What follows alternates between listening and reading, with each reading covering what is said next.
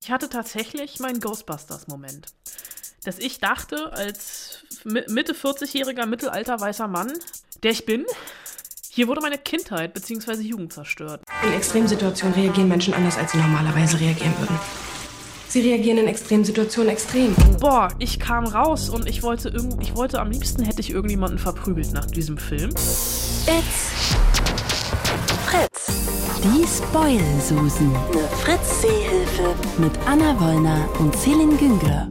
Werden wir es in dieser Folge erleben, dass wir Anna Wollners kleines Herz brechen hören?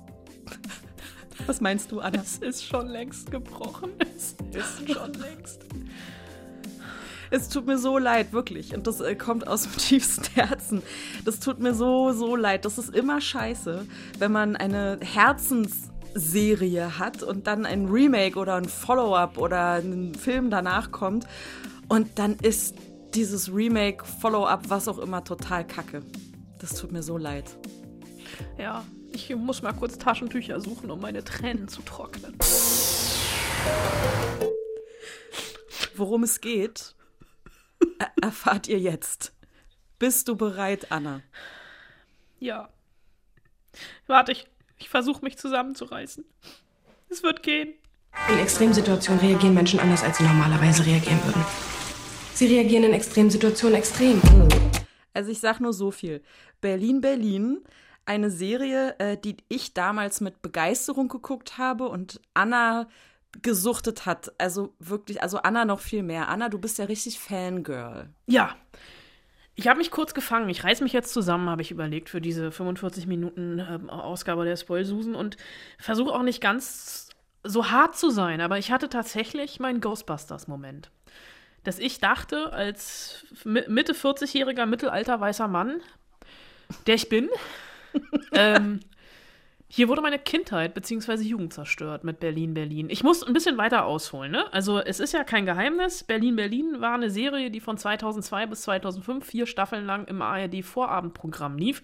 Wir haben ja auch schon mal über meine heimlichen Schwächen dieses Vorabendprogramms ähm, gesprochen. Ich war ja auch großer Fan von Gegen den Wind und nicht für schlechten, nicht, nicht von schlechten Eltern, nicht für schlechte Eltern, egal. Mit Patrick Bach so eine Serie und Sabine Postels, ich weiß gerade gar nicht mehr, wie die heißt, aber Berlin, Berlin war für mich wirklich so ein Erweckungsmoment. Äh, Lolle, das Landei, kommt als Abiturientin aus Malente, also wirklich irgendwo Provinz in Schleswig-Holstein oder Niedersachsen, nach Berlin, Anfang der 2000er und zieht in die WG ihres Cousins Sven, der von Jan Sosniok gespielt wird. Wurde, immer noch wird.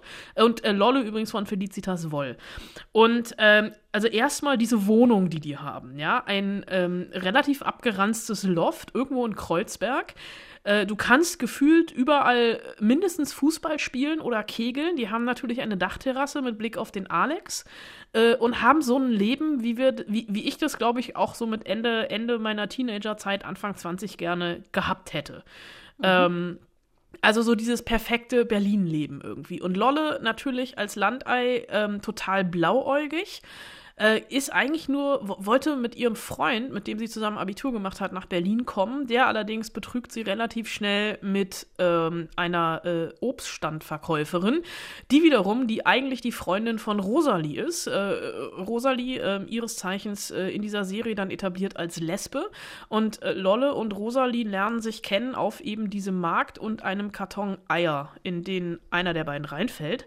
Und ähm, es ist einfach, ja, Berlin, Berlin ist ist einfach die Serie meiner Jugend gewesen. Ähm, ich habe tatsächlich damals noch meinen VHS-Rekorder programmiert, wenn ich nicht konnte, um 18.50 Uhr.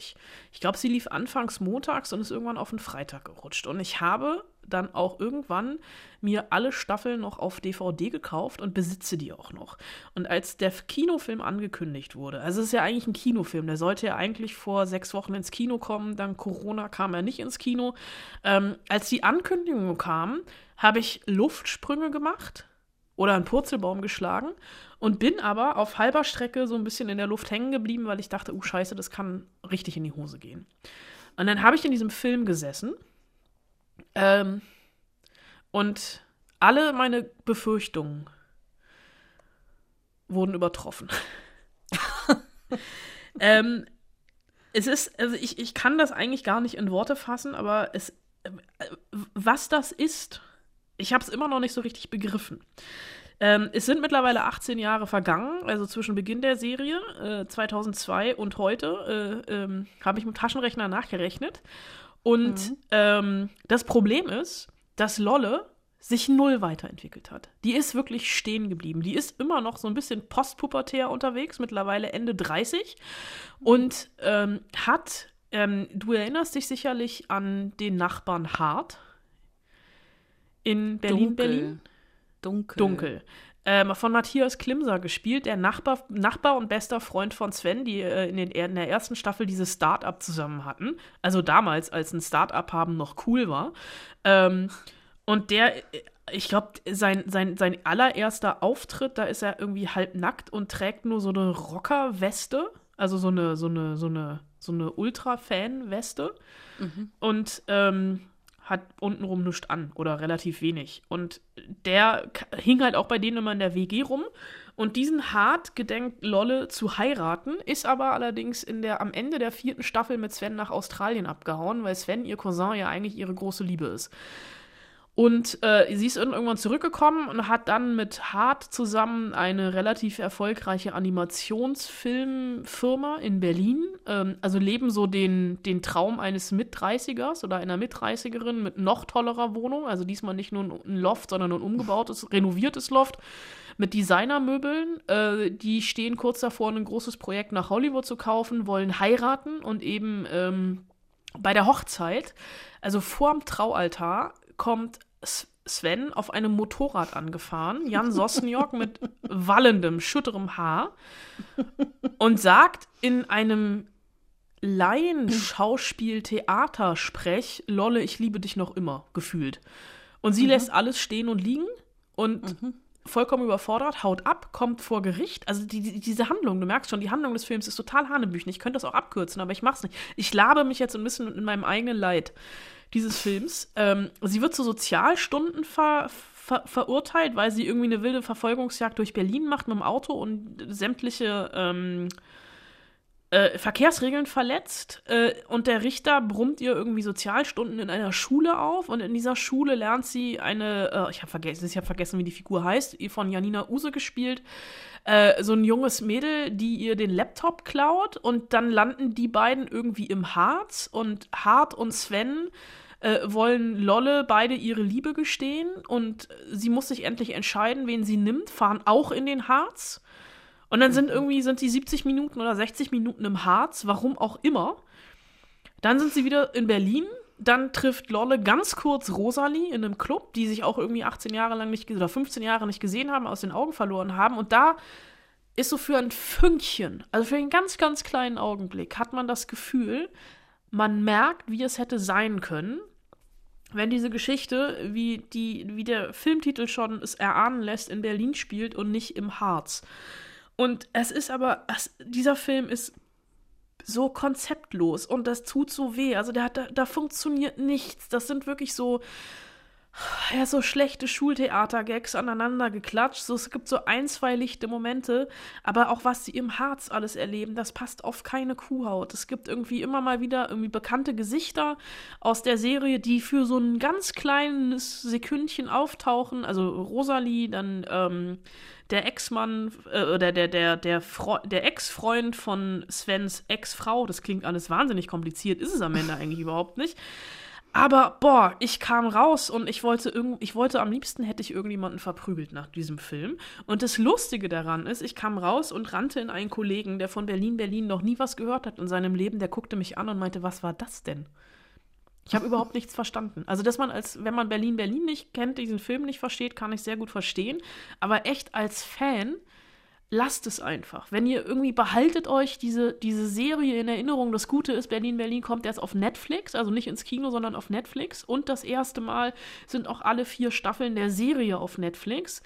Die nochmal uh. zu gucken, ey, ich weiß genau, was ich am Wochenende mache. Ich gucke Berlin, Berlin. Aber wenn ich fertig bin mit den vier Staffeln, höre ich auf, weil diesen Film, den tue ich mir nicht nochmal an. Weil alles, was Berlin Berlin früher mal ausgemacht hat, dieses Progressive, dass wir irgendwie eine weibliche Hauptfigur haben, die eine Geschichte erzählt, diese Comic-Elemente, die es immer wieder gab, damit hat die Serie ja auch gespielt. Lolle wollte unbedingt Comiczeichnerin werden und mhm. deswegen gab es immer wieder so äh, ist die, die, fiktive, die fiktive Handlung wurde unterbrochen, weil eine Comicfigur, also Lolle als gezeichnete Figur, sich direkt an die Kamera gewandt hat, die vierte Wand gebrochen hat und einfach erzählt, kommentiert hat. Das gab hier auch ein ein digitales Update und diese Figur, also diese, Com diese, diese gezeichnete, animierte Figur sieht überhaupt nicht mehr aus wie Lolle. Die sieht aus, als käme sie aus einem japanischen Manga.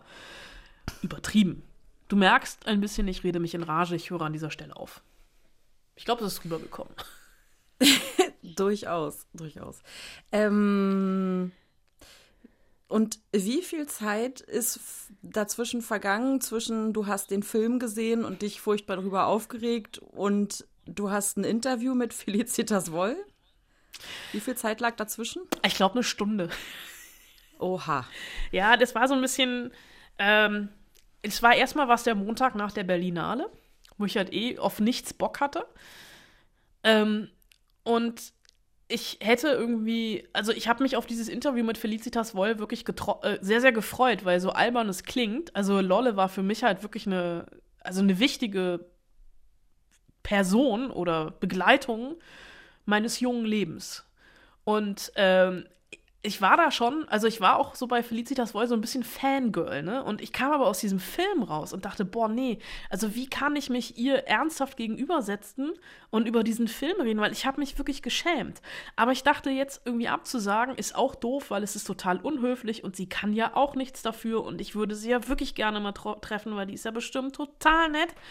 Und das ist sie auch. Aber ich, und also ich bin da ja dann auch natürlich Profi, ähm, und bin ja nicht reingegangen und habe gesagt, hey, schön dich zu sehen, dein Film ist scheiße. Ähm, aber ich habe schon sehr, sehr gelitten bei unserer Begegnung und habe dann aber, ähm, also ich habe ihr natürlich gesagt, dass ich totaler Fan bin, aber irgendwie habe ich das Gefühl, ähm, sie und ich, wir haben ja, unterschiedliche Filme gesehen. Ich werde jetzt etwas ganz Peinliches sagen. Okay. Ich habe früher, damals, 2003, jede Folge aufgenommen, wenn ich sie verpasst habe. Ich habe alle DVDs zu Hause und habe jetzt tatsächlich noch mal äh, die erste Staffel geguckt und festgestellt, wie jung wir damals alle waren. Ja. Und wie gut diese Serie gealtert ist. Gut, gut. Hast du noch mal reingeguckt, um das? Ja, ich habe immer wieder natürlich, weil irgendjemand da noch mal geguckt hat und noch mal geguckt hat, habe ich immer wieder reingeguckt. Also ich habe, äh, ich kann mich vor allen Dingen noch ganz gut an dieses junge Gefühl erinnern, was ich damals hatte. Dann beschreib das doch gerne mal, dieses junge Gefühl von damals. Naja, das war natürlich auch meine erste Zeit nach Berlin zu kommen tatsächlich. Also ich habe mit ihr ja eigentlich eins zu eins alles auch so erlebt, wie es war. Dieses aus dem Zug steigen und irgendwie ankommen, Bahnhof Zoo noch. Ja, wo du denkst, was ist los, wo bin ich?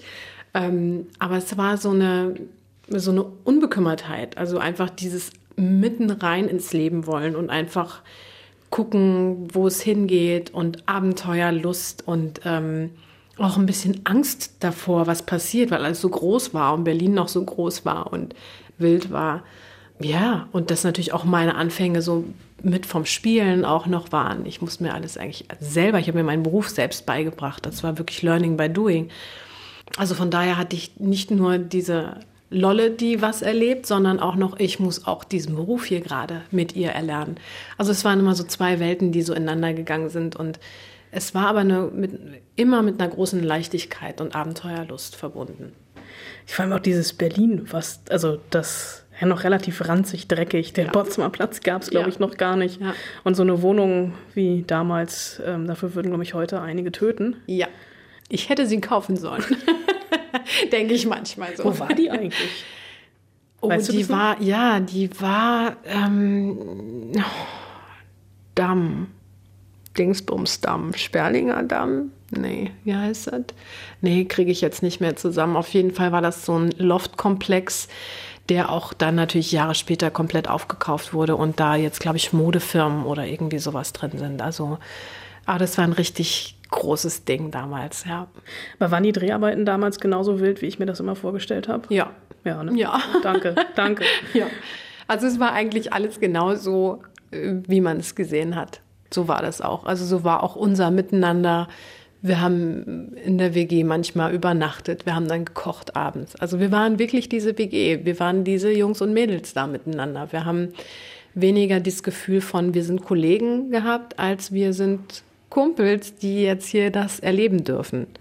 Ähm, und das war natürlich ganz schön. Ich glaube, das hat uns halt auch so mm, eine Entspannung miteinander gegeben, dass wir nicht drüber nachgedacht haben, Mensch, wird das jetzt hier eine erfolgreiche Serie vielleicht, ja. An Emmy oder irgendwie sowas haben wir gar nicht gedacht. Wir haben einfach Spaß gehabt miteinander. Aber ich finde, die war für damalige Verhältnisse ja total progressiv. Also ich habe das, keine Ahnung, mit meinen, wie alt war ich? 2003? Ich versuche gerade zu rechnen, ich kann es nicht. Meinen 16, 17, ich glaube, das war, also Rosalie war die erste queere Figur, die ich im Vorabendfernsehen gesehen habe, etc. Ja, wir haben, äh, also ich meine, dank David Safir, der auch super Frauenfiguren schreibt, äh, die sich auch die auch ausbrechen aus diesem Normalen. Es war für die damalige Zeit total mutig. Es war auch von der ARD total mutig, was wir gemacht haben. Ich weiß noch, diese eine Folge, das werde ich nie vergessen, wo auch, äh, wo Lolle begreift, dass sie eine Filmfigur ist. Also herrlich dankbar, das zu spielen, ja, aufzuwachen und zu realisieren, äh, Moment mal, das ist mein Autor, der hat mich geschrieben, wie ihr guckt mir hier den ganzen Tag zu. Großartig natürlich. Also ähm, wurde bei der zweiten Ausstrahlung dann auch nicht mit ausgestrahlt, weil es tatsächlich so skurril war und so anders war. Ähm, wir sind sehr dankbar darüber, dass wir da auch so spielen konnten und so Möglichkeiten hatten, da einfach ein bisschen durchzudrehen. Wie hast du denn dann darauf reagiert, als es dann auf einmal hieß, warum machen wir einfach keinen Kinofilm daraus? Ähm, also ich brauchte schon ein bisschen Zeit. Ähm, ich finde das so, jetzt wie Friends, ja, Revival. Ich glaube, das ist ganz gut, wenn man sich ein bisschen Zeit lässt, wenn auch die Figuren ein bisschen reifer werden. Also wenn man wirklich dann auch eine Zeitspanne hat zu erzählen, dass man älter werden darf, ja, dann nochmal zurückspringt. Ähm, finde ich spannender, als dann irgendwie zwei, drei Jahre später hinterherzusetzen. Und ich, ich für, also ich für mich habe auch ganz andere Sachen gedreht. Ich wollte mich ausprobieren. Ich habe sehr dramatische Sachen zwischendurch gemacht und habe aber auch gemerkt, dass es ähm, immer mehr gerufen hat, wieder so nach dieser Figur eigentlich oder nach dieser Art auch Humor, ähm, super Dialogen, die wir hatten. Ähm, und das, die, die Idee kam ja schon vor ein paar Jahren auf, dass wir das machen. Aber es war halt noch nicht so der richtige Zeitpunkt. Ne? Das muss, da muss dann alles irgendwie stimmen, dass du merkst, genau jetzt habe ich Lust dazu. Genau jetzt passt es von allem. Das Drehbuch ist top, alle sind dabei und ähm, wir machen das genau jetzt. Wie war das dann, als ihr am ersten Drehtag, äh, klar, ihr habt vorher irgendwie schon geprobt etc., aber dann am ersten Drehtag, als die erste Klappe gefallen ist und ihr dann auf einmal wieder du wieder Lolle warst. Wir haben nicht geprobt. Ja. Wer probt, ist feige. heißt es immer so schön. Dadurch, dass wir die natürlich so verinnerlicht haben, alle miteinander, braucht es das tatsächlich nicht. Wir haben das wirklich, das ist abspulbar. Das ist gespeichert im Körper. Und wir haben uns ja immer zwischendurch gesehen. Wir wussten genau, wenn wir in unserem Kostüm wieder sind, das Pony ist wieder unten auf Position, dann geht es los und dann haben wir unseren Text und dann sind die alle wieder da miteinander. Also ähm, das, das war uns allen irgendwie klar, dass wir eigentlich nur noch zusammenkommen müssen. Die Kamera läuft und es geht los. So. Wie würdest du denn den, äh, was hat Lola die letzten 17 Jahre gemacht? Also wie hat sie sich verändert aus deiner Perspektive? Du stehst ihr am nächsten. Naja, sie hat natürlich, ja, das ist, oh Gott, wo soll ich anfangen? Es ist ganz schwierig, weil sie natürlich ihrer Liebe gefolgt ist. Ja, sie, sie hat immer, und das haben beide immer ganz klar gewusst, wir dürfen uns lieben, aber Kinder kriegen zum Beispiel, das ist eher schwierig. Das geht eigentlich nicht. Ähm, wenn man jung ist noch, dann denkst du, ach komm, das ist egal, wir, wir leben jetzt erstmal miteinander, wir gehen jetzt rein ins Abenteuer, mal gucken, wie das ist in ein paar Jahren. Jetzt ist noch kein Kinderwunsch da. Aber plötzlich hat sie halt auch gemerkt, die Zeit vergeht und die vergeht auch ziemlich schnell. Dann sitzt sie da mit Sven in Australien am Strand und das erzählt er ja auch so schön und er, seine Haare wachsen, der Bart wächst, irgendwie alles, ist alles so ein bisschen lockerer. Er hat so seinen kleinen Kiosk oder irgendwie sein kleines Geschäft, was er da macht. Ähm, und die Leidenschaft geht so ein bisschen verloren miteinander. Ne? Also das ist, und auch der Wunsch in ihr nach Familie und Kinder wurde immer so ein bisschen lauter und sie ist natürlich auch Meisterin darin, dann auch auszubrechen wieder, wenn sie merkt, das passt gerade so gar nicht. Aber ich glaube, sie musste einfach mit ihm abhauen, um das halt auch zu erkennen. Weil die ganzen Jahre vorher war das, Sven war so das Ziel, wo sie hin wollte. Und sie brauchte diese Zeit auch mit ihm, auch so energetisch so ein bisschen runterzugehen und zu merken, okay, die Leidenschaft ist zwar da, aber es ist dann doch noch was, was fehlt. Das brauchte sie, glaube ich. Und da ist sie dann in den Flieger und ist wieder abgehauen. Also sie ist ja echt, kann das ganz gut, dieses immer wieder abhauen, wenn sie merkt, das ist jetzt doch nicht der richtige Weg. Hat sie gedacht, mit Hart ist das irgendwie, denn die kennt sie auch gut. Also ich glaube, sie ist halt, sie verliebt sich sehr, sehr schnell und auch ähm, gerne, aber dieses, immer wieder von vorne anfangen, ist, glaube ich, das, was für sie auch so schwierig ist. Dann lieber nochmal zu dem Altgewohnten zurück und plötzlich mit hart irgendwie denken, Mensch, vielleicht ist das genau das Richtige. Ähm und war es dann letztendlich doch nicht. Also sie ist, glaube ich, immer noch auf der Suche. Ich glaube, sie, sie stellt sich da was schön vor, dieses, diese Vorstellung von Familie und heiraten und, und Kinder kriegen. Ich glaube nicht, dass sie da so richtig der Typ für ist. Vielleicht mal irgendwann. Aber ich glaube, da ist noch nicht, das, da ist sie noch nicht. Ist das vielleicht auch so ein Generationenproblem, so jung, modern, gentrifiziert? Vielleicht schon. Ja, das kann schon sein, dass sie da so ein bisschen infiziert ist von. Ja. Also sie ist ja ein lebensbejahender Mensch. Ist ja nicht so, dass sie irgendwie, ne? Aber ich glaube, es passt nicht so ganz zu ihrem Ding. Vielleicht ist sie, vielleicht wird sie irgendwann mal jemanden treffen, der sie umhaut und der große Liebe ist und sie bekommt vielleicht irgendwann ein Kind, aber ist vielleicht auch alleine mit dem Kind. Kann ich mir auch vorstellen. Ich kann mir sie absolut vorstellen als alleinerziehend, dass es nämlich nicht passt in diesem perfekten Mann, Frau, Kind Ding, sondern halt immer doch ein bisschen anders und, und immer noch so die Kraft bei sich selber haben. So. Äh, Lolle war vor 17 Jahren dein Durchbruch jetzt, 17 Jahre später, spielst du wieder sie.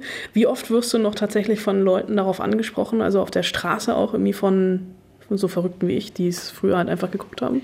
Ah, das passiert natürlich oft. Also das Lolle, glaube ich, werde ich immer bleiben. Das ist wie Derek auch immer Derek bleibt. Ja, also ich denke immer, das wird bleiben, aber das ist auch ganz schön. Also es hat mich nie gestört oder es hat mich nie genervt oder sowas, sondern sie ist ein Teil von mir und ich habe ihr so viel zu verdanken. Ich habe so meinen Weg durch sie gehen können, mm, dass das, äh, dass das eine liebevolle und schöne Begleiterscheinung ist.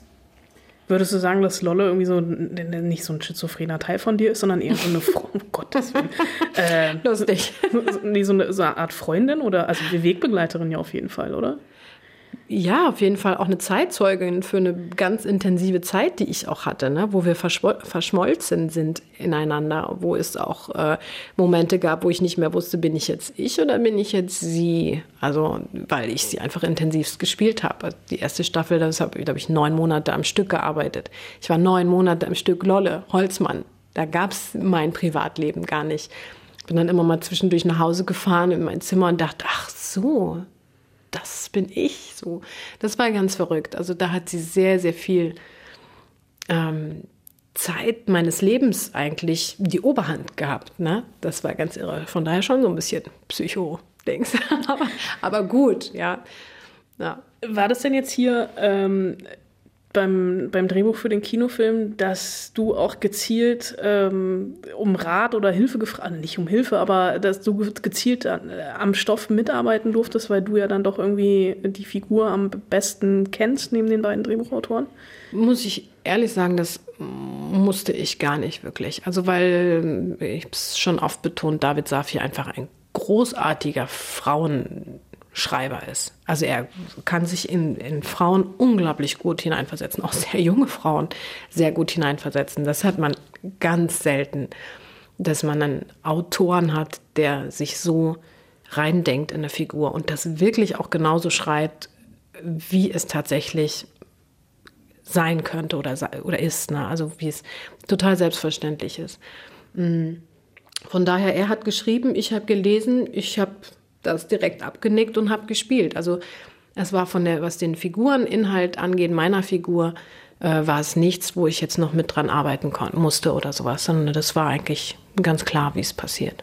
Wie schwer war das denn? 2005 wart ihr fertig, ne? Mhm. War, war die dritte Staffel abgedreht? Vierte. Vierte, stimmt, ja. vier, mhm. ja. ja. Ähm, dich dann von der Rolle, also einmal emotional zu lösen und aber halt auch beruflich zu lösen, dass die Leute äh, in dir Felicitas Woll gesehen haben und nicht immer nur Lolle und du quasi so schubladenmäßig immer wieder das Gleiche angeboten bekommen hast? Habe ich gar nicht. Also ich habe wirklich da, ähm, ich konnte sehr leicht springen. Also ich konnte schon immer sehr leicht auch weiterspringen. Deswegen war es für mich auch leicht zu sagen, jetzt ist der Zeitpunkt gekommen, wo ich gehen möchte, wo ich weitergehen möchte. Ähm, dann kam relativ schnell das Casting für Dresden, wo ich dachte, das ist natürlich unglaublich toll nach diesen vier Jahren Komödie, die ja nicht nur Komödie oder Comedy war, sondern ja auch dramatische und emotionale Momente hatte. Also man ja auch sich in der Tiefe des Spielens auskennen oder ausprobieren durfte. Und als dann Dresden kam, war es für mich ein Riesengeschenk und ich wusste, ich möchte das unbedingt spielen. Unbedingt, unbedingt. Und es hat ja auch geklappt. Ähm, also von daher konnte ich relativ schnell, wurde mir die Möglichkeit gegeben, auch in eine komplett andere Richtung zu gehen und zu spielen. Also ich habe nie das Gefühl gehabt, dass ich in irgendeiner Schublade stecke, Gott sei Dank. Ähm, ich konnte mich beweisen mit der Komödie, die immer noch Königsklasse ist. Also Komödie ist, ne, Drama zu spielen, Tränen, das ist relativ leicht, sage ich in Anführungsstrichen. Aber die Komödie wirklich gut und die Figur ernst zu spielen, das ist schon wirklich das Schwierige. Ähm, ich konnte leicht springen. Also man, man hat mir echt die Möglichkeit gegeben, da auch leicht zu springen und auch zwischendurch dann auch wieder Komödie zu machen. Aber es ist eher so, wenn du dann im ernsten Fach bist, dann bleibt es eher so. Dann sieht man, okay, sie kann sehr gut Ernstes, Dramatisches in die Tiefe gehen. Da haben wir noch einen ganz guten Stoff, den gehen wir da auch hin. Dann kann es passieren, dass du so ein bisschen ähm, einer Zeit mitschwimmst, wo du ja die Kämpferfrauen spielen musst oder darfst, immer noch. Ähm, da freust du dich dann schon, auch wenn dann wieder Komödie oder was Leichteres kommt. Also bis jetzt muss ich sagen, war das vom Ablauf her alles genau so, wie es mich glücklich gemacht hat. Was suchst du in deinen Figuren oder Rollen? Immer tiefer auf jeden Fall. Also ich brauche was zum Spielen. Wenn ich an der Oberfläche plätscher mit einer Figur, dann langweile ich mich sehr schnell. Also dann fange ich wirklich an, auch gefühlsmäßig schlecht zu werden. Ja, dann habe ich das Gefühl, oh Gott, ich bin schlecht. Ich weiß gar nicht, was ich hier machen soll. Ähm, das heißt, ich brauche auf jeden Fall eine Figur, die Tiefe hat, die irgendein Geheimnis hat, die etwas durchgemacht hat, die etwas erzählen möchte und was zu erzählen hat. Es darf auch mal eine leichte Geschichte sein, keine Frage. Ja, es tut auch mal gut. Aber an sich, damit ich am Ende des Tages glücklich oder erfüllt nach Hause gehe, dass ich nicht nur das Gefühl habe, ach, ich habe heute die Haare schön ge gemacht bekommen, hatte ein schönes Make-up und so, sondern ich habe wirklich gearbeitet ja, das ist dann das Allerschönste. Und das haben natürlich Figuren, die Tiefe haben und die eine Reise machen dürfen, die eine Entwicklung machen dürfen. Da bin ich dann voll dabei.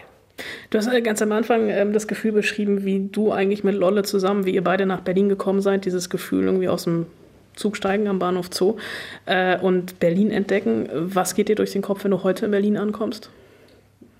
Naja, ist natürlich ein anderes Berlin, ein bisschen, ne? Aber das ist auch okay. Ich meine, Städte verändern sich, Menschen verändern sich. Ich bin auch nicht mehr dieselbe wie mit 20. Mein Gesicht sieht auch anders aus wie vor damals. Also alles verändert sich natürlich, ne? Und alles ist in Veränderung. Von daher ähm, ist das schon in Ordnung. Aber sicher ist natürlich Kreuzberg nicht mehr ganz so, wie es war. Oder Cotti oder so. Ne? Das ist natürlich alles, verändert sich alles. Aber ähm, das, glaube ich, das Gefühl ist immer noch ein bisschen wie nach Hause kommen. Also meine Großmutter hat ja auch in Berlin, ist hier geboren, hat hier gelebt und das merke ich schon, dass ich da auch einen Teil meiner Wurzeln habe und bin immer wieder gerne in Berlin.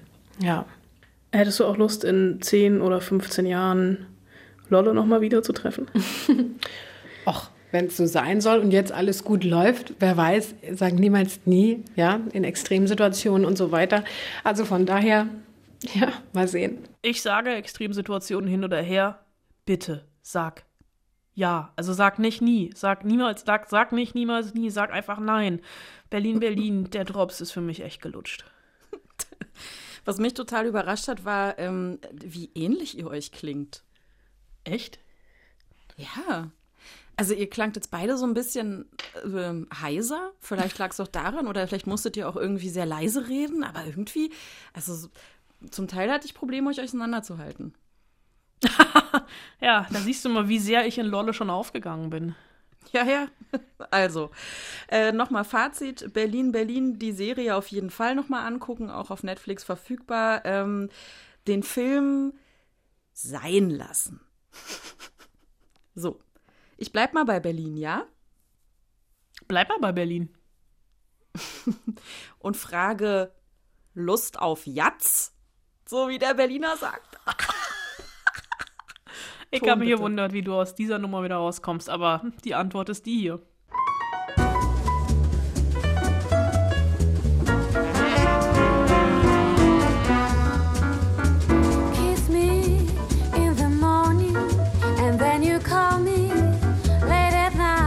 Fantastic tonight. I tell you what I'm thinking. First time I've seen my Clint Fool. War ja ja kein Jatz, das war ja Swing. Das war aber Jatz, also das ist halt schon, ne, The Eddie ist auch schon Jatz, das ist nämlich eine, eine, eine Jatz-Serie. Oder auch Jazz-Serie. Ganz kurz, ganz kurz. Also, The Eddie, so wie der Name. Genau. Eddie mit Y am Ende. Ja. Ähm, genau, es geht um Jazz. Ähm, und auf diese Serie, ich weiß, ich bin mir nicht so sicher. Findest du die gut oder nicht? Das weiß ich auch noch nicht so richtig. ist so ein bisschen das Problem, was ich mit der Serie habe. Äh, also auf dem Papier klingt diese Serie großartig. Ähm, lief auch auf der Berlinale. Ähm, die andere Serie, also die dritte Serie, über die wir gleich noch reden, lief auch auf der Berlinale. Ähm, The Eddie ist, äh, geht damit hausieren vor allem. Da prangt ein Name vorne drauf ganz groß. Das ist nämlich die neue Serie von Damien Giselle. Damien Giselle ist der Typ, ähm, der Whiplash gemacht hat, der First Man gemacht hat und der La La Land gemacht hat. ähm, der hat hier bei einen ähm, paar, Se paar Folgen äh, Regie geführt. Und natürlich, also La La Land, ne, da rettet Ryan Gosling den Jazz, ähm, geht es auch in äh, The Eddie um Musik, um Jazz. Und äh, The Eddie ist ein Club in Paris. Äh, deswegen, als du eben meintest Berlin, habe ich kurz überlegt, scheiße, habe ich mich in der Stadt vertan, weil die einzige deutsche Stadt, die namentlich erwähnt wird in den ersten fünf Folgen, so viel habe ich gesehen, ist Düsseldorf. Warum auch immer.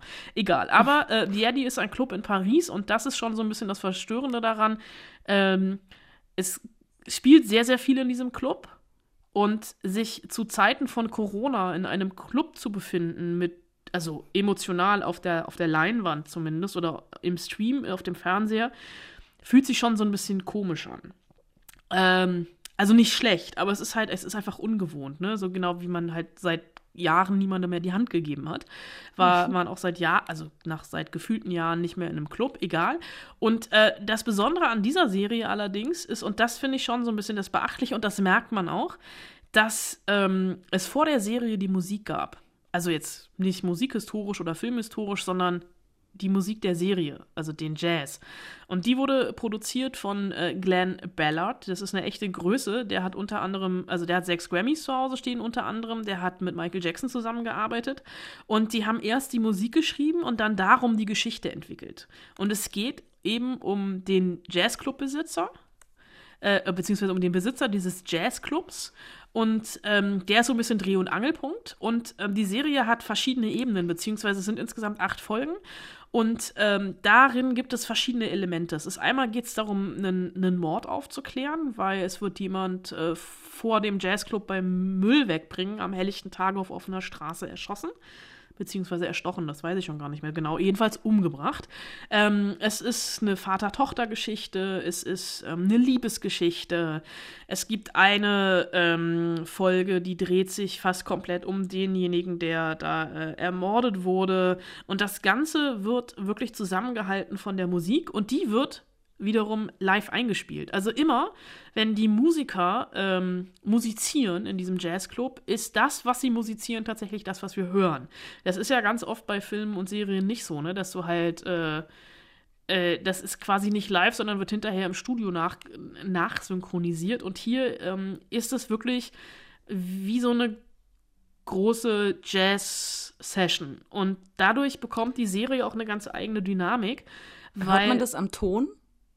Ja, das Also hört ist man. der Ton schlechter? Nee, ist Oder? nicht schlechter, aber du merkst halt einfach, also das, was da passiert, passt halt zusammen. Manchmal, manchmal hat man ja in so Momenten so eine Bild-Ton-Schere, beziehungsweise das ist ja ganz oft irgendwie bei, bei Tanzszenen oder bei großen Disco-Szenen, dass die Musik, ähm, die wir dann hören, gar nicht die Musik war, die bei den Dreharbeiten gespielt wurde. Oder dass es dann halt irgendwie so zusammengefrickelt geschnitten wurde. Und es ist hier halt nicht so. Und äh, dadurch, dass halt auch noch, äh, also es, es sind eigentlich acht Geschichten, die hier erzählt worden werden. Es geht um acht Figuren oder acht Charaktere und äh, diese, die, also diese Figuren tauchen in allen Folgen auf, aber jeder hat so ein bisschen seine, also ähnlich wie bei, bei, beim, beim, beim Freestylen, jeder hat seinen Solo-Auftritt. Also jede, jede Folge ist nach einer Figur benannt und die hat dann natürlich, es ist die, ihre Geschichte in dem Moment. Und das ist schon, also ich verstehe das Konzept dahinter, aber mir ist das noch so ein bisschen zu, zu, zu verkopft alles. Ähm, ich bin da, also ich so habe wie Jazz halt. wie, ja, vielleicht liegt es daran, aber ich bin noch nicht so hundertprozentig reingekommen. Ähm, die Serie, dadurch, dass die in Paris spielt, sprechen die sehr, sehr viel Französisch. Da gibt es zum Glück mittlerweile, also es gibt ähm, eine deutsche Synchro. Bei Netflix kommt ja bei vielen Serien gerade gar nicht hinterher, das zu synchronisieren, weil halt auch die Synchronstudios nur begrenzt arbeiten können. Ja. Also Hollywood zum Beispiel, über die wir letzte Woche geredet haben, die gibt es noch gar nicht auf Deutsch. Aber bei The Eddie gibt, die gibt es auf Deutsch. Beziehungsweise der französischsprachige Teil ist auf Deutsch, der englischsprachige Teil ist auf Englisch und der, ähm, es gibt dann noch Russisch unter anderem, das ist dann nur deutsch untertitelt. Äh, aber äh, das ist halt, äh, ja, wie so eine große Jazz-Session und ich war natürlich total gehuckt, weil ich eigentlich großer Fan von Damien Giselle bin. Also du weißt, den La La, La, La La Land Soundtrack, den kann ich rückwärts pupsen, gefühlt. Und äh, Whiplash noch immer einer der Filme, die mich so relativ geflasht haben in den letzten Jahren. Ähm, bei The Eddie, also ich gucke das jetzt noch zu Ende, aber ich weiß noch nicht so richtig, in welche, also ob es da ankommt, wo ich es gerne hätte. Also auch so intellektuell bei mir. Magst du Jazz? Eigentlich mag ich Jazz, ja. Und äh, es kann aber, ich bin, ich bin ja Musikleihe. Deswegen, ähm, aber ich, also ich kann mit Jazz schon was anfangen. Aber ich weiß natürlich, also ich, deswegen bin ich mal gespannt, was so richtige Jazzliebhaber zu der Serie sagen. Ob die im Strahl kotzen, weil das halt alles so oberflächlich ist. Also es erscheint mir alles so ein bisschen oberflächlich. Und Damien Giselle, der hat halt so Momente, wo er sich ziemlich geil findet. Ähm, aber es wird halt hier noch viel mehr. Also es wird natürlich, es wird der Jazz, es wird vom Jazz erzählt. Ähm, diese Lebensgeschichten, die erzählt haben, äh, erzählt werden, die sind eigentlich auch total spannend. Und das Ganze halt irgendwie äh, in, in Paris, ähm, also die Serie ist auch so ein bisschen für die Stadt geschrieben worden. Und das finde ich auch mal das Schöne daran, dass es einfach mal eine andere Stadt in der Serie ist, die wir nicht jeden Tag sehen. Und so ein bisschen so ein anderer Zugang ist. Ähm, und die Schauspieler sind auch schon alle gut. Also ich bin, ich würde mal sagen, es ist zu 75 Prozent eine Empfehlung. Und die anderen 25 Prozent liegen einfach daran, dass ich noch nicht komplett bis zum Ende durch bin. Aber ich werde das nachholen. Du kannst mich gerne nächste Woche nochmal fragen, zu welchem abschließenden Urteil ich gekommen bin. Ich frage mich gerade eher, ob wir äh, Podcast-Hörer haben, die Jazzliebhaber sind. Das Da ist keine Frage des Alters. Das stimmt. Aber trotzdem frage ich mich das gerade. Hast du äh, eigentlich gewusst, dass ich früher mal in einer Jazzband gespielt habe? Nee. Hm. Ich habe Bass gespielt. Uh, Und das, obwohl ich Jazz nicht leiden kann. das ist ungünstig. Ja. Aber dann wärst du perfekt. Also, du, äh, ich bin gerade in der fünften Folge, suchen die gerade einen neuen Bassisten. Ach, guck mal eine an. Also insofern Kann ich mich ja bewerben. kannst du dich bewerben. Vielleicht sehe ich dich in der sechsten Folge. Okay. Äh, also The Eddie heißt äh, diese Serie, ist ab dem 8. Mai, ab Freitag auf Netflix. Äh, und in Berlin ist ja da eh Feiertag. Da kann man ja, kann man ja eigentlich komplett durchgucken, ne? Stimmt, mit Wetter soll. Ach doch, Freitag, egal. Ach, Wetter und. Ah, wir reden nicht über das Wetter. Okay.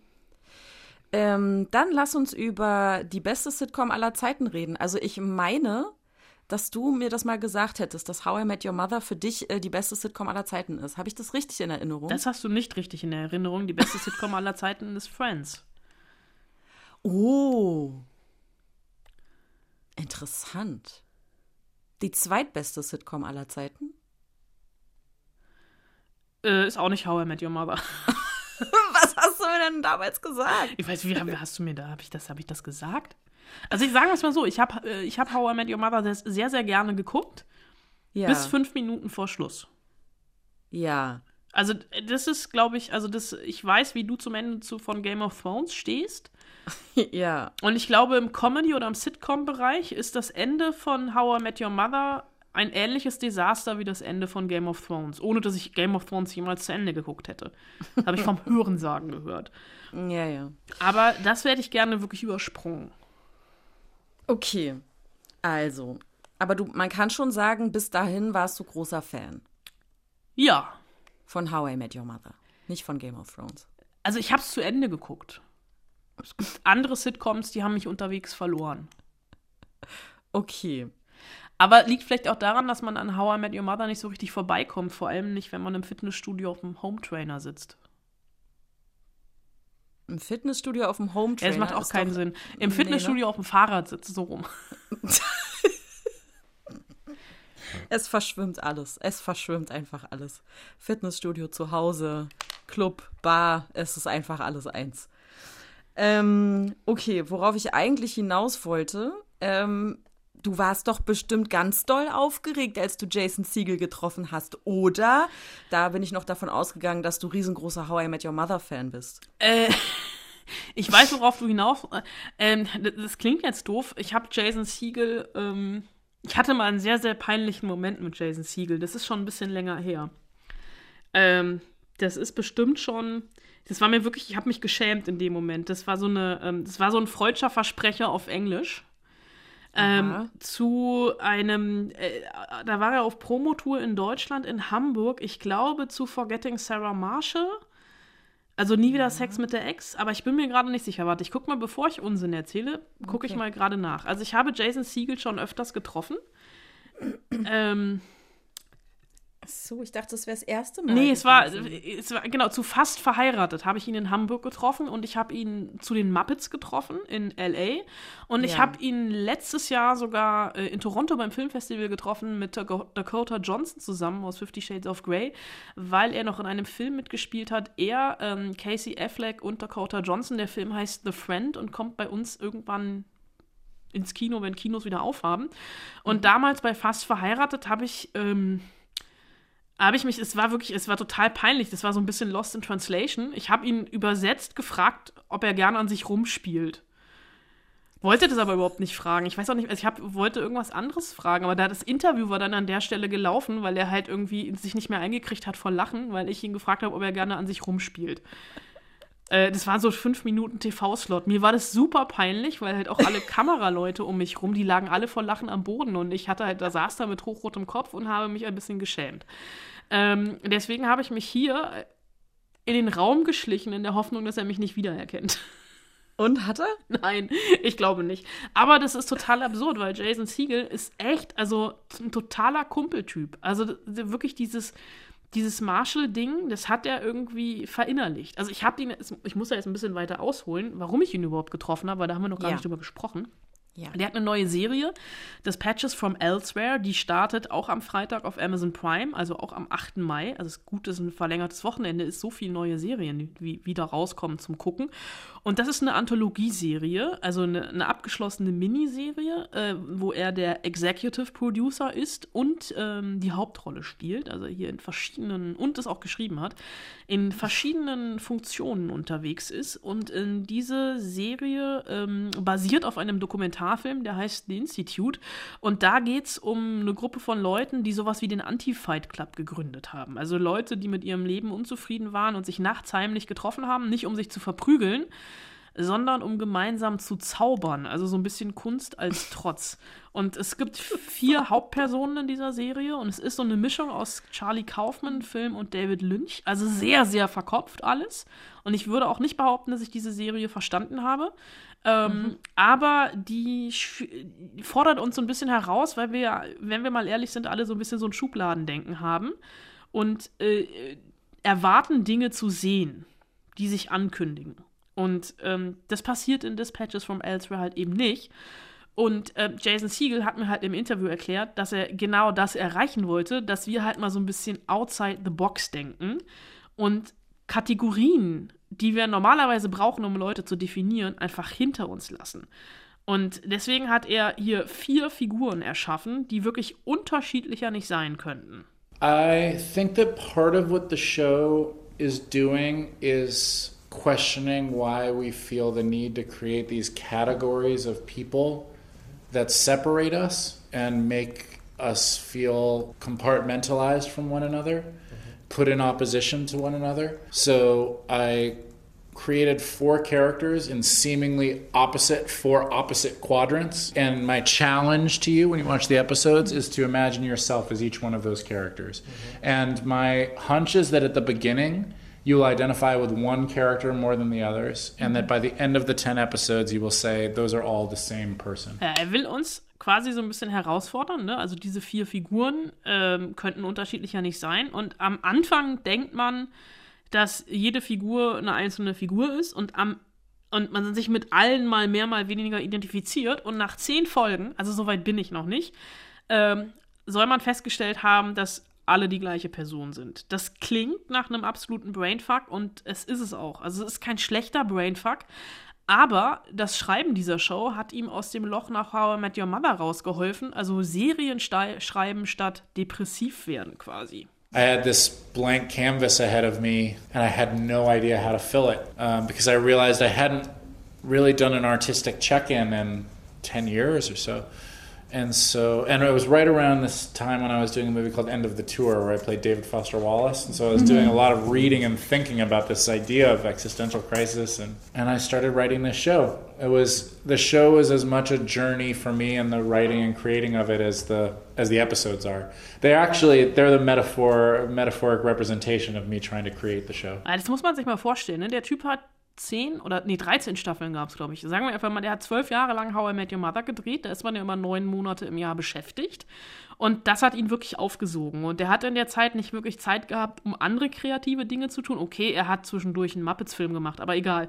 Und er hat dann äh, in dem Film The End of the Tour ähm, den Schriftsteller David Foster Wallace gespielt und ähm, sehr, sehr viel gelesen in der Vorbereitung für diesen Film und sich äh, Gedanken über existenzielle Krisen gemacht. Und dann hat er angefangen, das Drehbuch für Dispatches from Elsewhere zu schreiben und hat ähm, dieses Schreiben einfach als eine Reise betrachtet. Und diese, ähm, also diese Serie ist quasi eine Reise, genauso wie das Schreiben für ihn eine Reise war.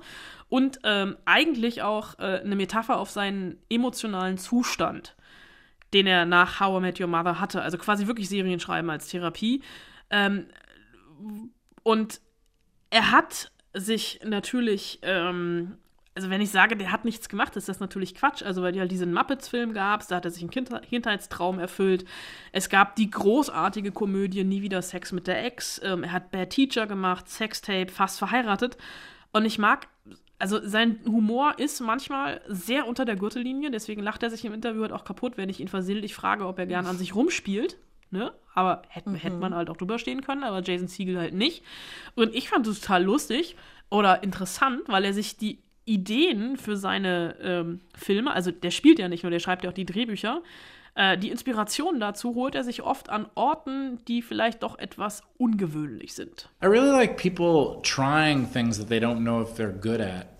Like I like going to an amateur talent show or going to like a when I travel um, for work or something. I end up in a lot of small towns. I like going to like small town uh, events where people are boldly and bravely doing things that they're like 20% good at. I just think, and I don't watch it ironically, I watch it with a sense of like total awe of just the connection of people saying, like, look, I can kind of sing. I just think, I think it's I think it's awesome. Ja, er mag es einfach, wenn Leute Dinge ausprobieren, obwohl sie wissen, dass sie nicht gut darin sind. Und deswegen geht, er- geht er gerne zu Amateur-Talentshows. Da gibt es, glaube ich, in Amerika mehr als bei uns in Deutschland. Also der ist relativ oft unterwegs, auch in kleineren Städten, und sucht sich dann ganz bewusst diese Veranstaltungen raus, bei denen Leute mutige Dinge tun, die sie vermutlich nur zu, zu 20 Prozent tatsächlich können. Und ähm, jeder andere würde das irgendwie ironisch betrachten. Er aber macht das nicht ironisch, sondern mit Bewunderung dafür, dass Leute sich da hinstellen und wissen, sie können nur ein bisschen singen. Also so wie ich nur ein bisschen singen kann. Also ich könnte bei mir wahrscheinlich jetzt eine Talentshow machen und Jason Siegel würde kommen. Der würde mich nicht entdecken, aber sich inspirieren lassen, vielleicht für den nächsten Film. Und genau das findet er großartig. Und das Schöne daran ist, also Jason Siegel ist für uns ja alle Marshall Und ich glaube, jeder von uns irgendwie hat das Gefühl, ihn zu kennen, weil er einfach so lange bei uns im Wohnzimmer war.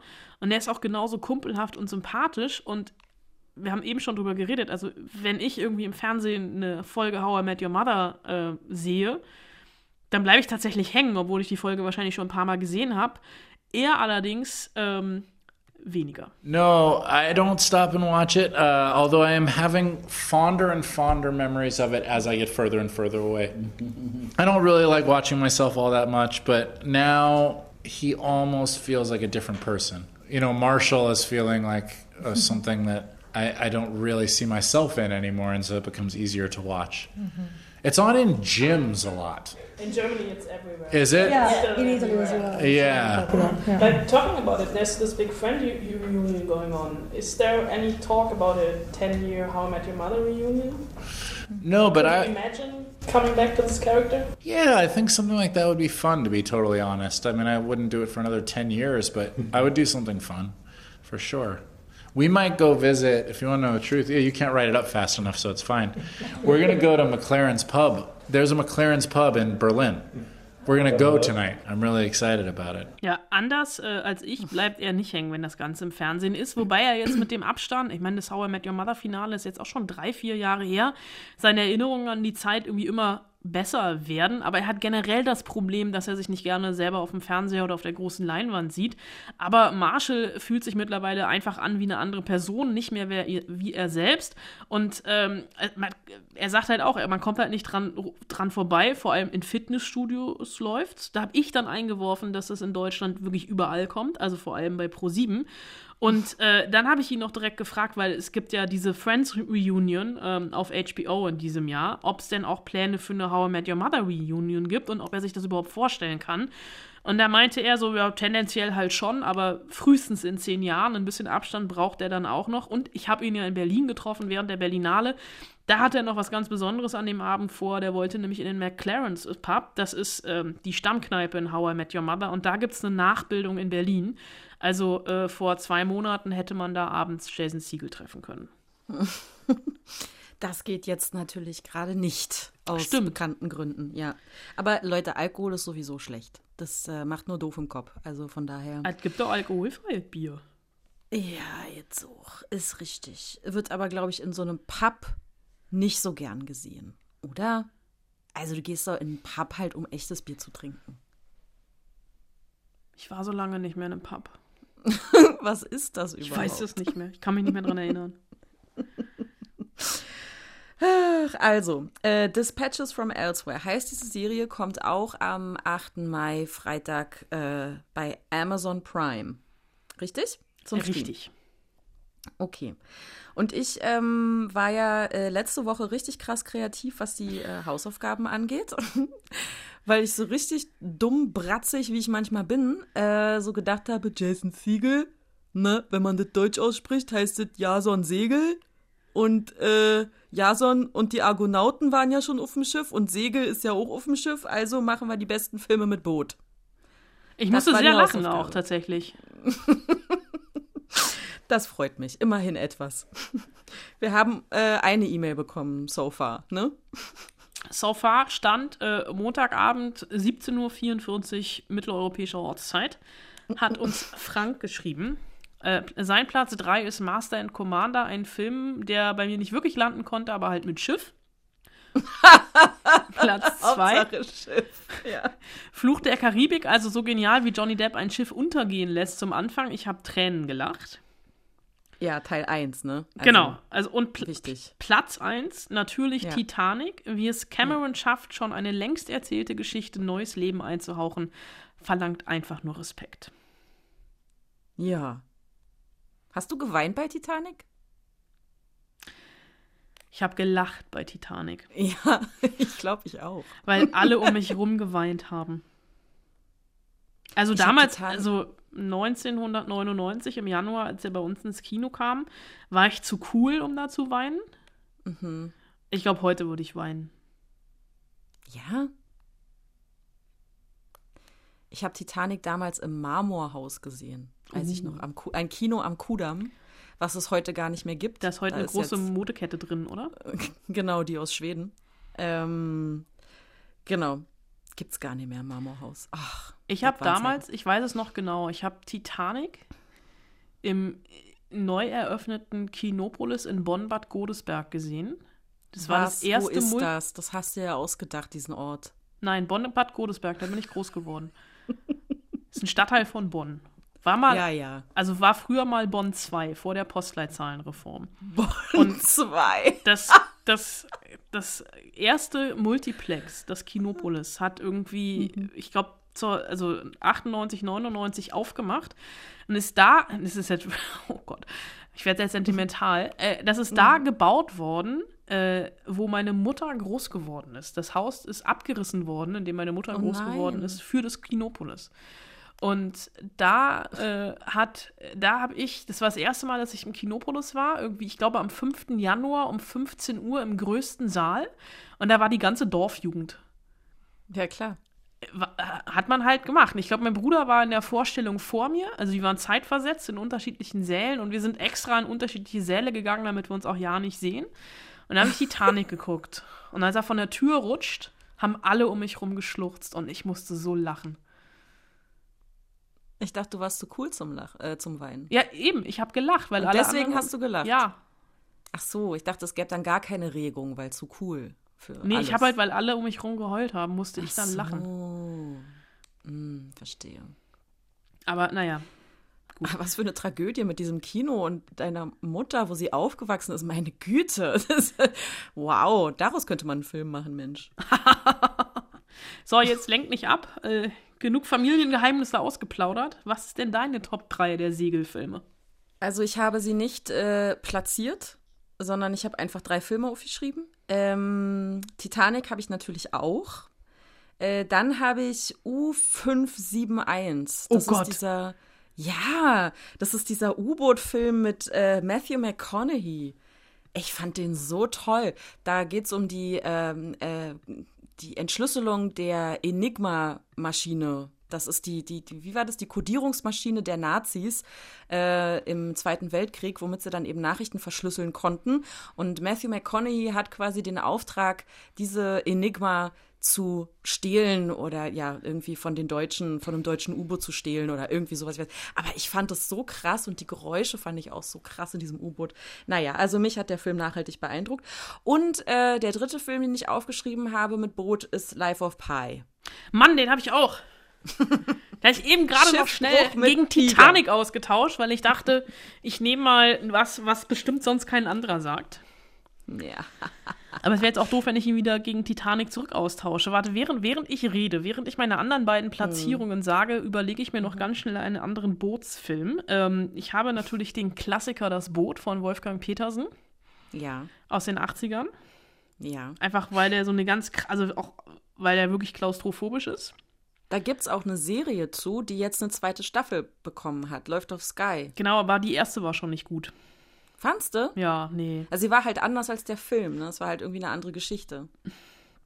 Hat mich nicht gehabt damals so richtig. Okay. Damals vor einem Jahr. Hm? Vor zwei Jahren. Dam damals vor zwei Jahren. So viel Zeit Vor muss zwei sein. Jahren schon? Oder? Ich glaube schon. Das ist schon wieder zwei Jahre Ja. her. Oh Gott. Ja. Weiter. Dann habe ich natürlich, weil du hast, also bin ja eigentlich erst davon ausgegangen, es geht um Segelboote, ne? Also, dass ich jetzt hier ein U-Boot reingeschummelt habe, da dachte ich ja schon, du sagst, gilt nicht. Ähm, habe ich äh, All is Lost, das ist dieser Film mit Robert Redford allein auf dem Boot. Von wann ist denn der? Der ist gar nicht so alt, warte.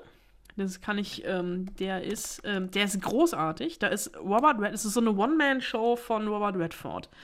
Der ist, ähm, summ mal bitte kurz die Melodie von äh, Jeopardy. Ich muss mal kurz gucken, von wann. nee, das, das macht keiner mehr. Das ist sowas von out. Äh, Man muss Lost. auch mal Stille ertragen können. Ach so, ja? gut. Ähm, der ist von 2013, also ist tatsächlich auch schon sieben Jahre alt. Ähm, und ist von, von J.C. Chander, ein äh, sehr guter Regisseur, der unter anderem auch äh, der große Crash gemacht hat, Margin Call und A Most Violent Year mit äh, Oscar Isaac und Jessica Chastain. Und in All is Lost äh, spielt ähm, Robert Redford äh, oh Gott, wie heißt der denn? Der hat, glaube ich, gar keinen Namen, weil er redet halt nie. Ähm, der ist, ist ein Segler, der in äh, so, so einen Mann, so ein Einhand-Segelboot hat und ähm, in äh, Schiffbruch, also beziehungsweise der äh, havarier, havariert auf offener See, weil er gegen einen, äh, einen Tanker stößt. Beziehungsweise einen dachte gegen Eisberg. Nee, nee, nee, kein Eisberg, sondern ein Container. Und äh, dann, äh, der ist halt irgendwo mitten auf dem, auf dem, auf dem offenen Meer und das Funkgerät fällt aus. Er kann keine Hilfe, ruf, keine Hilfe rufen. Das Boot geht halt wirklich unter und äh, irgendwann, also das ist halt wirklich so ein bisschen äh, so, so ein Einmann-Überlebensfilm. Und wir sehen ihn quasi zwei Stunden dabei zu, wie er versucht, auf dem Schiff zu überleben alleine. Oder 106 Minuten, so lang ist der Film. Lohnt sich auf jeden Fall. Aber wenn er mit einem anderen Schiff kollidiert, wieso helfen die ihm denn dann Nee, das ist nur so ein Container. Also irgendein Containerschiff hat einen Container verloren und da rammt er gegen. Ach nachts. so. Und er hat halt, hat halt ein Loch im Boot. ah, jetzt verstehe ich. Versucht halt da, also es ist halt ähm, Wasser in der Kajüte und deswegen ist die elektrische Anlage des Boots kaputt. Der Ja, Laptop ja, ist ja. nass geworden, das Funkgerät Das ist kaputt. Und er kann keinen Notruf absetzen. Und der hat halt, ähm, der, der hat, der hat glaube ich, noch eine Leuchtpistole, aber eine Leuchtpistole bringt ja auch immer nur was, wenn irgendjemand in der Gegend ist. Aber es ist halt keiner in der Gegend. Und dann kommt auch noch ein Sturm. Natürlich. Ja, okay, jetzt verstehe ich. Also er ist nicht mit einem Containerschiff zusammengekracht, Nein, sondern mit dem Container eines Schiffes. Okay, Genau. verstehe. Ich habe das So, ungünstig formuliert. Bitte? Ach so, ich Film, bin noch. Film 3? Ja, du bist Life noch of dran. Pi, warte, ich muss prokrastinieren mal schnell. Fluch der Karibik ist auch doof. Ähm, alles doof. ist doch alle. Meuterei auf der Bounty. War noch so ein richtig schönen Klassiker auf dem letzten Meter rausgeholt, der noch älter ist als das Boot. Ich hatte ja auch überlegt, weil ich doch so ein großer Chris Hemsworth-Fan bin, diesen Moby Dick-Film zu Oh nehmen. ja, stimmt, den gab es ja auch noch. Aber der war doof. Der war halt nicht so gut. Also Chris Hemsworth sah natürlich super aus wie immer. ähm, von daher hatte ich meinen Spaß, aber ähm, also richtig gut, gut war der Film halt nicht, muss man sagen. Also ich fand ich jedenfalls. Ich glaube, du hast ihn auch nicht besonders gut besprochen damals. Das weiß ich nicht mehr. Aber du, ich dichte dir ja auch an, dass äh, du findest, dass How I Met Your Mother die beste Sitcom aller Zeiten ist. Also Dir bin glaube ich grad kein Wort mehr, was meinen Filmgeschmack angeht. Okay. Nächste Woche bin ich ja mal sehr, sehr, sehr gespannt. Also du hast ja auf jeden Fall eine Sonderaufgabe, ne? Stimmt, ich muss diese komische Sons of Anarchy Serie Spin-off gucken, ohne Sons of Anarchy jemals gesehen zu haben. Das ist kein Sequel, das ist ein Spin-off. Meine ich ja. Okay, ich muss das Spin-off gucken, ohne das Original zu kennen. Genau, Sons of Anarchy, äh, Biker-Serie, die äh, ich äh, gesuchtet habe und äh, jetzt tatsächlich im Moment überlege, ob ich sie mir nochmal angucken soll, damit ich ähm, überhaupt noch weiß, ähm, in welchem Verhältnis der andere Biker-Club, die Mayans, nochmal äh, zu den Sons of Anarchy stehen. Also, weil es war, es ist ja, Sons of Anarchy ist ja so ein bisschen wie so eine, ähm, wie so eine Soap, wie so eine Biker-Soap im Prinzip. Und manchmal hassen sie sich und manchmal mögen sie sich. Manchmal arbeiten sie notgedrungen zusammen und manchmal, keine Ahnung, beschießen sie sich. Und ähm, so ähnlich war das halt bei den Sons of Anarchy, einem äh, Motorcycle Club und den Mayans, dem anderen, äh, einem anderen Biker-Club. Und ähm, genau, da Mayans kommt äh, jetzt endlich auch in Deutschland, auf Sky nämlich. Mm, Und da reden wir nächste Woche drüber. Und ich bin sehr gespannt, ob du was damit anfangen kannst, ohne Sons of Anarchy gesehen zu haben. Das bin ich auch. äh, Und für den Fall, für den unwahrscheinlichen Fall das nicht, habe ich noch eine andere Serie, über die wir nächste Woche sprechen können. Ähm, mit einem doppelten Mark Ruffalo, der quasi sich, also der ein Zwillingsbruderpaar spielt in der auch Sky-Serie I Know This Much Is True. Und dann rutscht bestimmt noch spontan irgendwas rein, weil irgendjemand denkt, eine Serie jetzt veröffentlichen zu müssen oder einen Film oder keine Ahnung. Wir gucken also einfach, was passiert. Okay. Äh, Hausaufgabe? Ah, ich habe so gehofft, du hast es. Nein, natürlich nicht. Mist. Und die ist wirklich schwer. Diesmal. Also so schwer, dass sie mir auch sehr, sehr, sehr schwer fällt. Ähm, und zwar angelehnt an Sons of Anarchy, ähm, wo ich das Ende grandios fand. Die besten Serienenden. How I Met Your Mother ist es schon mal nicht. Richtig. Weil man erinnert sich halt eher an die, an die Fails, ne? also diese schlimmen Serienenden, wo man so denkt, Alter, die Serie war so gut und wie, ja, richtig, wie könnt ihr nur diese Serie so kacke beenden? Ähm, deswegen, um mal auch was Positives zu haben und so die besten Serienenden. Also mir fallen Oh, das tatsächlich ist wirklich nur zwei ein bisher. Mal gucken. Echt, welche denn? Ne, das sage ich dir jetzt noch nicht. Das ist ja die Mist, Hausaufgabe zur nächsten Woche. Also. Schreibt uns gerne. Ähm, das ist eine Challenge auf jeden Fall. Das ist mir durchaus bewusst. Ähm, schreibt, auch wenn es nur zwei sind oder auch vielleicht nur eine, das äh, lasse ich in dem Fall auch gelten. Äh, schreibt uns gerne an spoilsusen.fritz.de die besten Serienenden. Ich bin mal sehr gespannt, was da kommt und ob da was kommt. Also von dir erwarte ich natürlich was, Anna, ne? Ist klar. Wie jetzt? ist ja voll unfair. Mann, du bist die Auskennerin, du bist die Film- und Serienexpertin. Also wenn von dir nichts kommt, dann weiß ich auch nicht. Untergang des Abendlandes, weiß ich nicht. Vermutlich. Ja. Möchtest du noch was sagen? Nee, ich bin schon. Ich denke schon. Ich bin schon im Serienenden Nirvana. Aber vielleicht sagst du vorher noch mal kurz Tschüss. Ach so, ja, tschüss, viel Spaß im Heimkino. Bis dann.